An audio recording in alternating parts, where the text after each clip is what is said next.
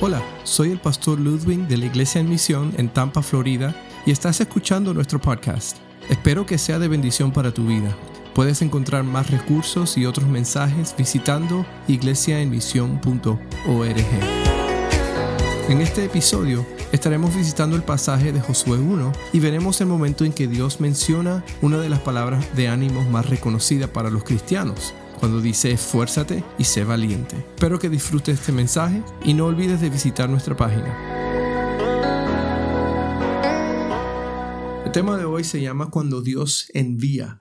Y para, para empezar tenemos que recordar la, la, la importancia de saber quién es Dios en su lugar en el que está y quiénes somos nosotros. Nosotros no somos personas que podemos al mismo nivel de Dios eh, discutir qué es lo que Dios nos pide hacer. Nosotros somos hijos de Dios, hemos sido comprados por Él. Por eso que tenemos que, al entender nuestro lugar, tenemos que responderle a Dios, entendiendo que Él es dueño, que Él es soberano, que Él es el que está sobre nosotros. So, en este contexto, en este pasaje, vemos que eh, Moisés acaba de morir y Josué es el sucesor. Eh, de cierta medida podemos pensar en que Josué puede estar considerando, oye, estos unos grandes zapatos que tengo que llenar.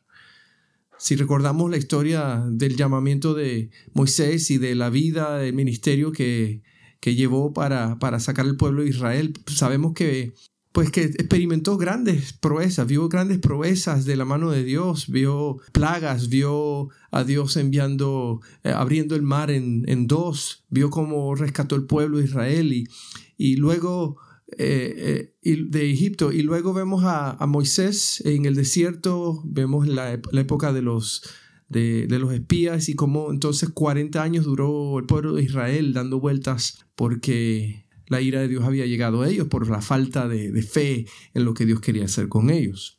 Pues llega la muerte de Moisés y, y estamos en un momento donde ya esa primera generación ya ha pasado, Josué queda, y entramos en este primer capítulo con un Josué que no es nuevo para esto, no es, no es nada nuevo, él eh, ha experimentado la mano de Dios, el poder de Dios, y, pero tiene unos zapatos muy grandes que llenar, porque ahora a él le toca ser el líder de este pueblo y guiar en este reto a más de dos millones de israelitas hacia la tierra prometida. Así que dice el pasaje así, en, en Josué capítulo 1, Aconteció después de la muerte de Moisés, siervo de Jehová, que Jehová habló a Josué, hijo de Nun, servidor de Moisés, diciendo, Mi siervo Moisés ha muerto, ahora pues levántate y pasa este Jordán, tú y todo este pueblo, a la tierra que yo les doy a los hijos de Israel. Yo os he entregado, como lo había dicho a Moisés, todo lugar que pisare la planta de vuestro pie. Desde el desierto y el Líbano hasta el gran río Éufrates, toda la tierra, de los Eteos hasta el gran mar donde se pone el sol será vuestro territorio. Nadie te podrá hacer frente en todos los días de tu vida como estuve con Moisés.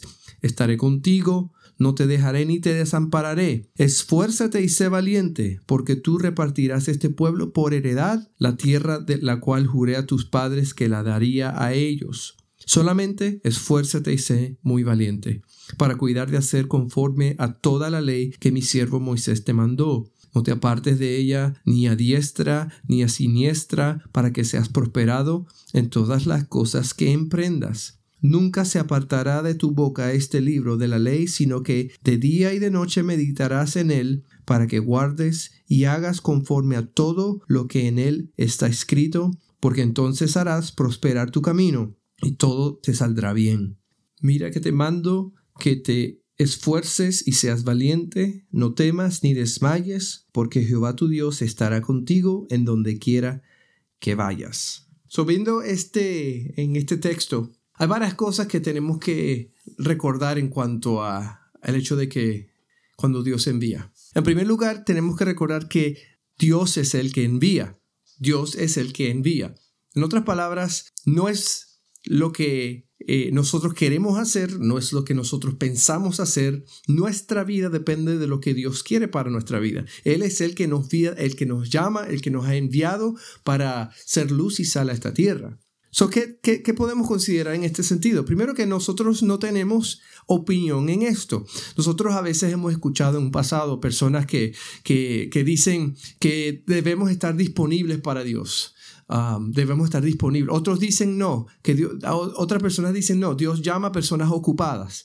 Sea cual sea el caso, yo creo que en ambos casos estamos un poquito incorrectos, porque el asunto no es eh, de, estar nosotros eh, disponibles, uh, porque el llamado de Dios no se trata de nuestra conveniencia. Eh, por ejemplo, como padres, los que tenemos hijos, podemos nosotros saber que no, nosotros cuando le pedimos a un hijo que, limpie su cuarto, nosotros generalmente esperamos que el niño obedezca o por lo menos que el niño patalee un poquito para que lo haga, pero nunca esperamos que un hijo nos diga, bueno papá, em, en estos momentos no estoy disponible. No, nosotros esperamos que haya alguna respuesta.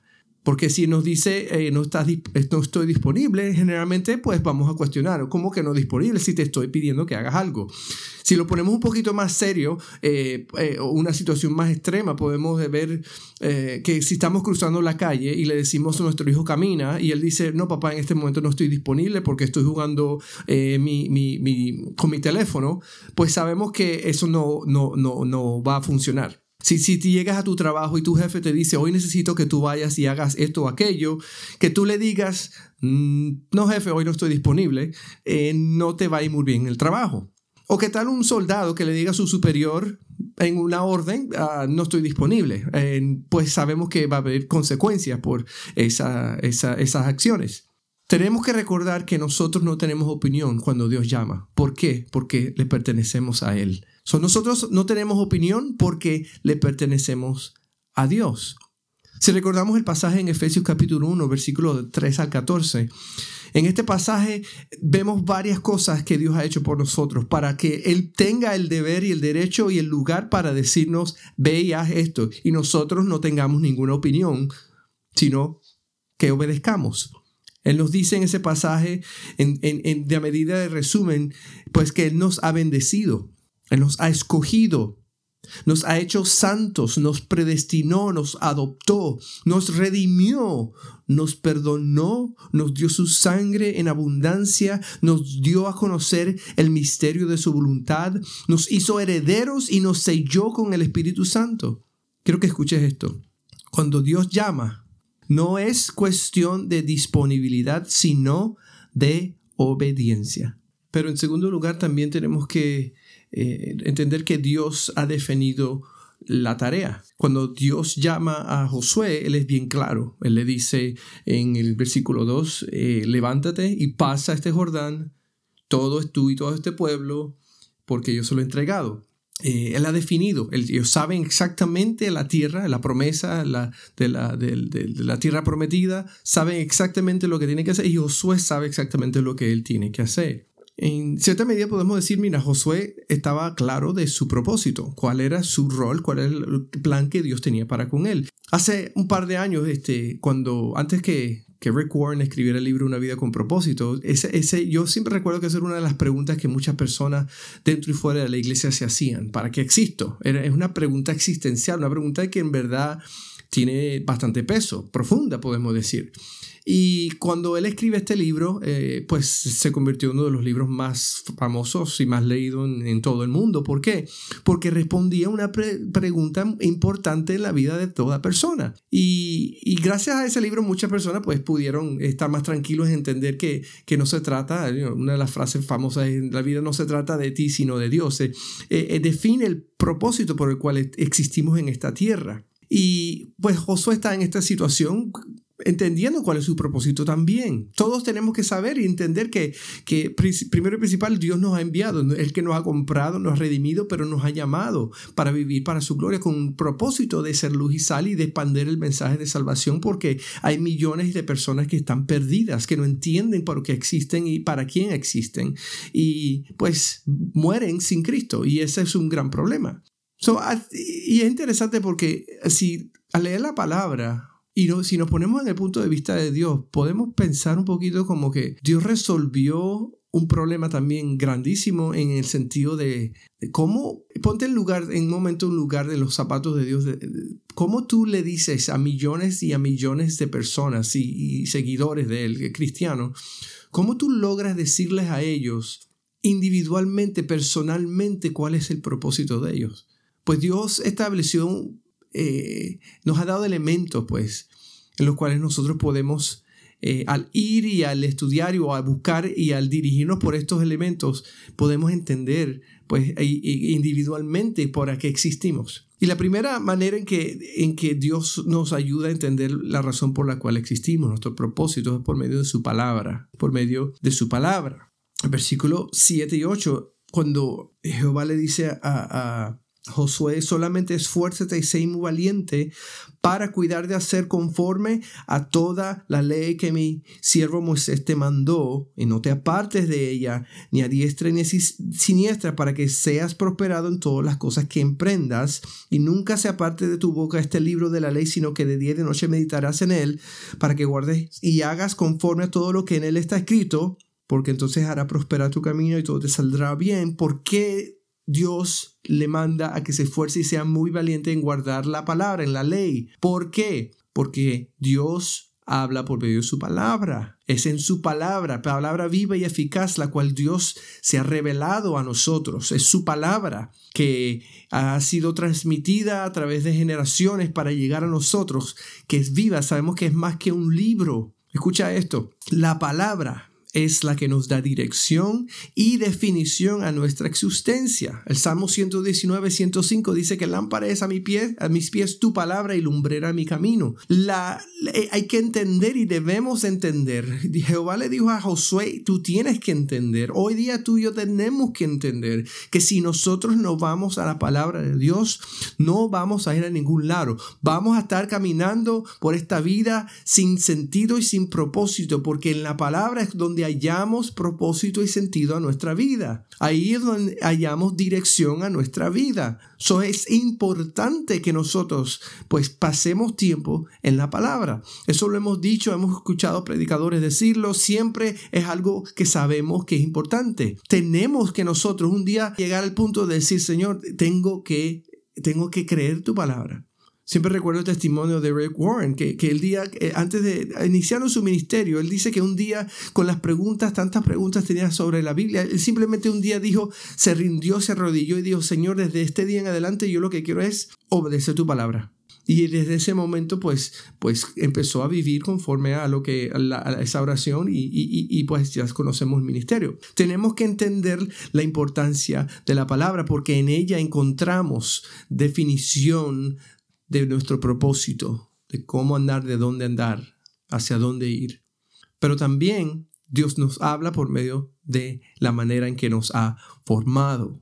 Todos tenemos pasiones, habilidades, personalidad y, experiencias que, que, nos definen en quiénes somos. Y gran parte de quiénes somos, de lo que tenemos que hacer en esta tierra, está arraigado a la manera en que Dios nos ha dado una pasión, nos ha dado habilidades, nos ha formado nuestra personalidad y nos, ha, nos encaminado en nuestras experiencias. Pero para los hijos de Dios también hay un elemento más que la palabra nos dice, y es que el Dios nos ha también ha repartido dones, nos ha dado dones espirituales para que nosotros podamos servir en nuestro propósito con todas las herramientas que necesitamos. Si hablamos de experiencia, Josué tenía experiencia. Incluso antes de conocer a Moisés, dice que en Éxodo 17.9 que él dirigió a los israelitas contra los amanecitas. E, e, él fue un líder, él, él dirigió a la batalla, él tenía esa experiencia y después fue y sirvió con Moisés y estuvo con Moisés por más de 40 años. Y entonces, ¿qué? Estamos en este momento donde sabemos que sus experiencias, donde su experiencia eh, en, en, en, toda esta época, pues le sirve para estar en la posición donde está en este momento. Tú estás donde estás y Dios, en donde Dios quiere que estés y la voluntad y el propósito de Dios que, tú, que Él quiere que tú cumplas. ¿Por qué? Porque tú tienes las experiencias para estar allí. Todas las luchas, los dolores en el pasado, eh, las dificultades te han formado en quien tú eres, pero también te ha dado tu personalidad, te ha definido. Qué tipo de personalidad eres, si eres colérico, si eres, si eres activador, si eres paciente, si eres ah, eh, introvertido, extrovertido. La manera en que tú eres también va a servir en el lugar donde debes estar. si no te entiendes, si no conoces si no entiendes cómo Dios te ha formado, pues va a ser muy difícil saber qué es lo que Dios quiere que hagas. Pero cuando entiendes, y créame que hoy día hay muchas maneras en que tú puedes tomar estudios para ayudarte a entender cómo Dios te ha formado, pues vas a entender bien que Dios te ha formado de una manera específica, con una razón específica. Y hablando de pasión, yo creo que hay una pasión que es la pasión de Dios, el corazón de Dios, donde, donde eh, para que todo que el cual todo creyente eh, es tocado, donde, donde esa fibra particular que Dios tiene por, por, por algo, eh, pues Dios lo transmite a sus hijos y es, y es la pasión de Dios. Esta es la pasión de Dios. La pasión es que tu tarea siempre tendrá a los perdidos como la prioridad. Cual sea tu propósito, siempre va a tener el enfoque de alcanzar a los perdidos. Eso es algo que Dios solamente te puede dar. A veces yo recuerdo hablando con amigos en el trabajo y le contándole los sueños, lo que nos gustaría algún día hacer. Y, un día recuerdo compartiendo sobre una de las cosas que mi esposa ha querido hacer siempre, que eh, fue ir a Zambia para trabajar con niños huérfanos. Y ella ya tuvo el privilegio de ir hace un par de años, pero cuando yo le contaba a él con la pasión que, que, ella me ha transmitido a mí en cuanto a esto, el, este hombre, muchacho que, tampoco era cristiano, pero él simplemente se, queda callado, me miró y me dice, wow, bueno, ahora, ahora yo sí me siento mal, porque, porque yo no, nunca querido nada así, pero, pero él entiende que, wow, tiene, tiene, tiene sentido, tiene valor eh, el que uno piense de esa manera, y eso solamente lo da Cristo. Pero cuando hablamos de definir la tarea, sabemos que es por medio de la palabra, sabemos que Dios nos ha formado de una manera, pero, pero ¿cuál es la meta? Y esta es la clave que sea lo que sea, en el propósito principal y primordial de nuestras vidas, la meta es Cristo. Porque Cristo aún salva, Cristo aún rescata, Cristo aún da propósito, Él da esperanza, Él da paz. Y hay personas que todavía están buscando llenar ese vacío. So, ya hemos visto que en primer lugar Dios es el que envía. No es eh, nuestra decisión o no importa nuestra disponibilidad, sino es cuestión de obediencia. También vimos que Dios ha definido la tarea, Él ha sido específico al llamarnos. Por último, pues Dios espera lo mejor de ti.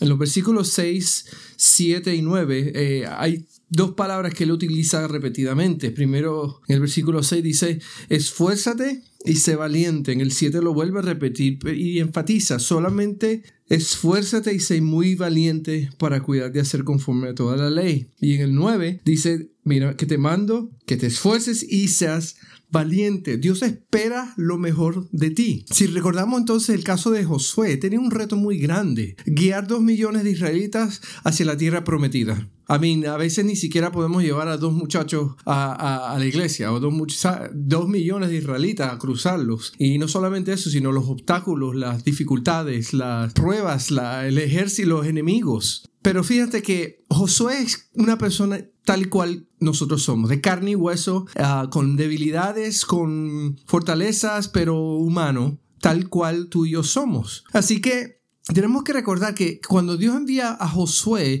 y el deseo de usar a Josué, de, que él sea útil en las manos, no es diferente a, que Dios te quiere usar a ti hoy. Tal vez tú no tienes que dirigir a dos millones de personas a hacer nada, pero tal vez tú sí estás llamado a ser luz y sal en medio de una población de en tu trabajo donde no conocen a Cristo. El reto, hay retos donde sea que estemos al igual que Josué no es cuestión de dejarle esta tarea a profesionales de la fe, sino que tal cual José era, él era un hombre común y corriente, con experiencias, con propósito, con, con, dones, con, en fin, este, tú eres igual que, que, que Josué. Y Dios nos llama pues a hacer esa tarea de, ir. Eh, es claro porque la palabra también, hay un pasaje en, el Nuevo Testamento que dice que Dios él, eh, constituyó unos pastores, maestros, evangelistas, eh, profetas y, y, llega al punto, ¿para qué? A fin de perfeccionar a los santos para la obra del ministerio. Los santos es referencia directa a los creyentes, a cada persona individual,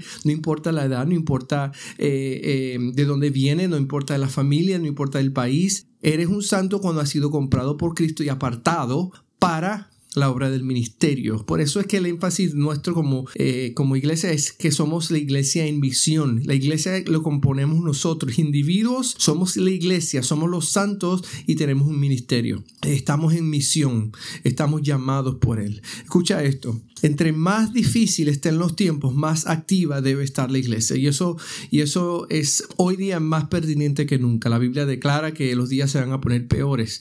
Y yo estoy convencido de que eh, la persecución o las dificultades ante la iglesia es más bien un llamado para despertar a la verdadera iglesia, que se levante y que sea la luz y la sal. Entre más oscuro, más vas a alumbrar en medio de las dificultades. Así que eh, es, importante recordar esto. Eh, no importa el tiempo en que estemos pasando, tenemos que ser la iglesia hoy día, tenemos que alumbrar y demostrar. Así que, ¿qué es lo que le dice a Dios? Él espera lo mejor de ti. ¿Cómo se lo dice? Pues él dice primero, sé fuerte y valiente. Y se lo dice tres veces porque, porque, porque él sabía que, que Josué iba a emprender un trabajo, un, un reto muy duro, muy difícil. Eh, en su mente yo sé que iba a ser algo que él podría haber dicho, yo no puedo, yo no debo. Pero eh, él se lo dice, sé fuerte y valiente. Y se lo dice porque porque tiene que haber una disposición de querer pagar el precio que sea necesario.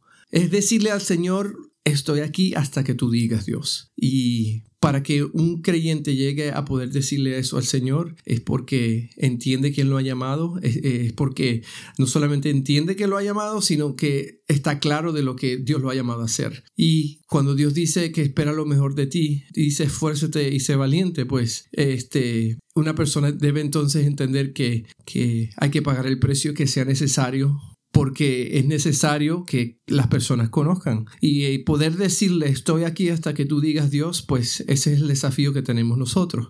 Porque a mí, ¿cuál es la, cuál es la alternativa de, de no decirle Señor aquí estoy? Pues si todo lo que Él ha hecho por nosotros ya lo tenemos plasmado en las palabras. Él ya, ya hemos visto, como decían en, en, en Efesios más, antes que, al principio, que Él nos ha bendecido, Él nos ha escogido, Él nos ha comprado, somos santos, nos apartó, nos compró con su sangre. Pues no hay alternativa sino obedecerle y serle útil. Y Él nos dice es simplemente esfuérzate y sé valiente. So, no solamente le dice, les anima y le dice sea fuerte y valiente, sino que también les recuerda, no se trata de tus capacidades, no se trata de tus capacidades, no es, no es lo que tú sabes hacer, porque sabemos que Dios puede usar hasta las piedras.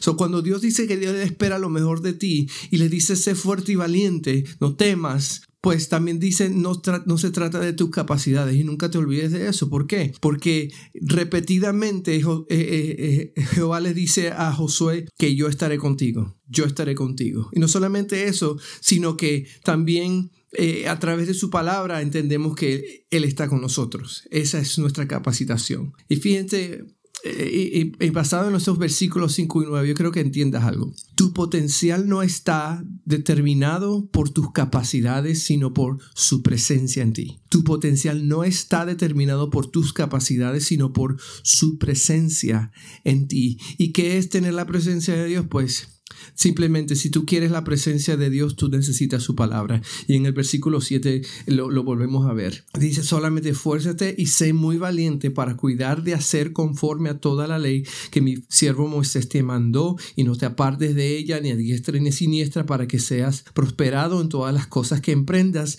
Nunca se apartará de tu boca este libro de la ley, sino que de día y de noche meditarás en él para que guardes y hagas conforme a todo lo que en él está escrito porque entonces harás prosperar tu camino y todo te saldrá bien. Y termina diciendo, mira que te mando, que te esfuerces y seas valiente, no temas ni desmayes, porque Jehová, tu Dios, estará contigo en donde quiera que vayas.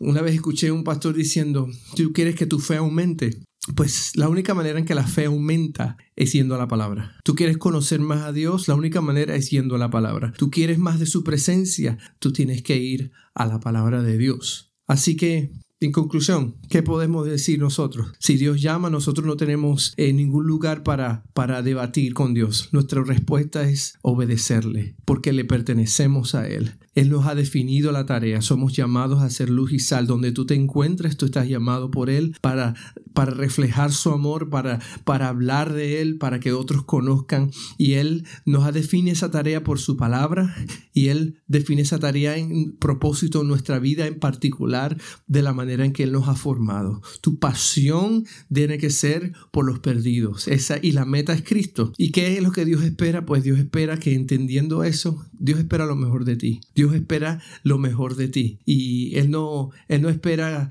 eh, que, tú, que le, tú le dejas medias, medias las cosas. Sabes que es importante que tú entiendas que, que es pecado ser un cristiano común cuando Dios te ha llamado a ser extraordinario. Dios te ha llamado a esforzarte y a ser valiente. Dios te ha llamado a que seas fuerte y que no temas porque Él está contigo. No se trata de tus capacidades, se trata de su presencia en ti. Y su presencia en ti tú la hallas cuando todos los días lo buscas y, confías que su palabra es la verdad, que es la vida, que, que su palabra es la que te guía en tus pasos. Así que te dejo con este verso de este himno, un himno bien conocido que, que, que dice, sin Cristo, pues no tengo nada. Sin Cristo no hay salvación. Sin Cristo voy por la vida como un barco sin timón. Yo no sé dónde tú te encuentras hoy día, pero yo quiero que tú sepas que sin Cristo no tienes nada. Sin Cristo no vas a tener salvación y vas a andar por la vida preguntándote para qué existo, por qué, por qué es lo que tengo que hacer con mi vida. Pero déjame decirte que si tú le abres tu vida a Cristo, tú vas a encontrar propósito, no solamente propósito, sino si vas a entender que Dios te ha llamado para una tarea más grande de lo que tú te puedes imaginar. Y no solamente eso, sino que Él ha definido definido tu rol, te ha definido tu propósito en esta tierra. Y no solamente eso, sino que Dios espera lo mejor de ti y quiere que tú seas fuerte y valiente, confíes, porque no hay mejor lugar que estar, donde estar que en el centro de la voluntad de Dios. No hay mejor lugar y no hay lugar más seguro que estar en el centro de la voluntad de Dios. Así que espero que este, este pasaje sea refrescante y sea de motivación para que tú puedas levantarte y, y decirle al Señor, Señor, estoy aquí hasta donde, hasta donde tú digas. Enséñame por dónde debo andar y te, pertenezco a ti, así que úsame, Señor. Ese es el deseo mío para cada uno de los que escuchan este día y espero que puedas sintonizar la próxima semana para el siguiente mensaje que vamos a continuar en el final de este pasaje en, en el primer capítulo de Josué. Espero que hayas disfrutado de este podcast en este día y recuerda visitar nuestra página iglesiaemisión.org donde encontrarás más recursos para el día a día.